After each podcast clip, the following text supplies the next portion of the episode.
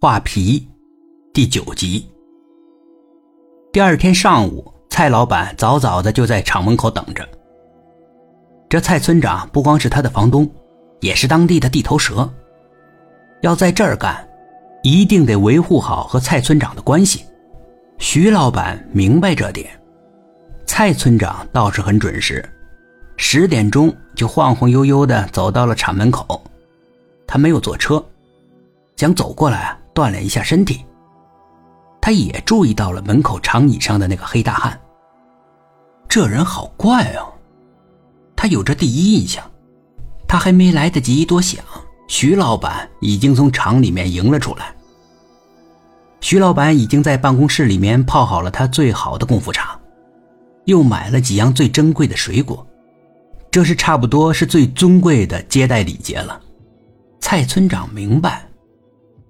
蔡村长若无其事的喝着茶，问起了徐老板的生意。这个时候，徐老板当然得低调。生意不亏本，但呢，盈利也不多，竞争对手太多了，市场环境啊也不行，马马虎虎。哎，努力坚持着吧。蔡村长笑了一下，他转变了话题，问起了工人的情况。大概呢，有多少工人呀？男女比例怎么样啊？工资多少？文化水平是什么样的？人呢？好招吗？好管理吗？等等等等。徐老板就有些纳闷了，蔡村长干嘛要了解这些信息啊？但徐老板还是一五一十的说了。蔡村长突然间话锋一转，提到了小芳的名字。有这个人吗？一般工人的名字啊。徐老板是不知道的，但他知道小芳，他也注意到小芳惊人的美丽，以及朴素的风格。有，有这个人。蔡村长喝了一口茶，又把杯子放了回去。这个女孩怎么样啊？非常好。蔡村长笑了一下。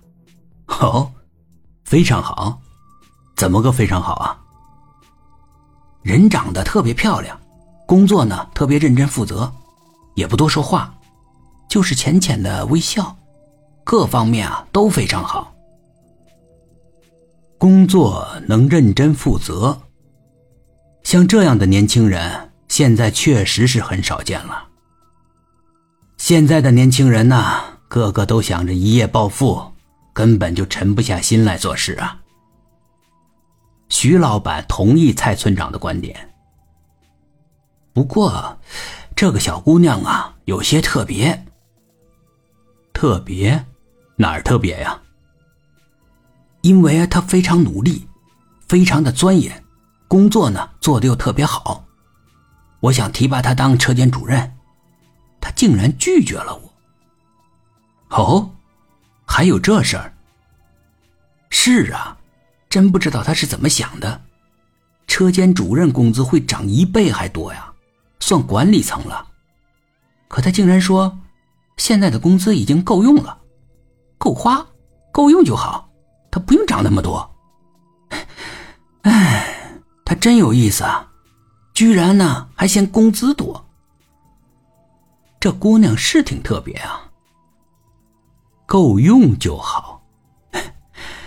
小小的姑娘，怎么有这样的觉悟呢？徐老板意味深长的笑了一下，可能跟他的人生经历有关。人生经历，他有什么人生经历啊？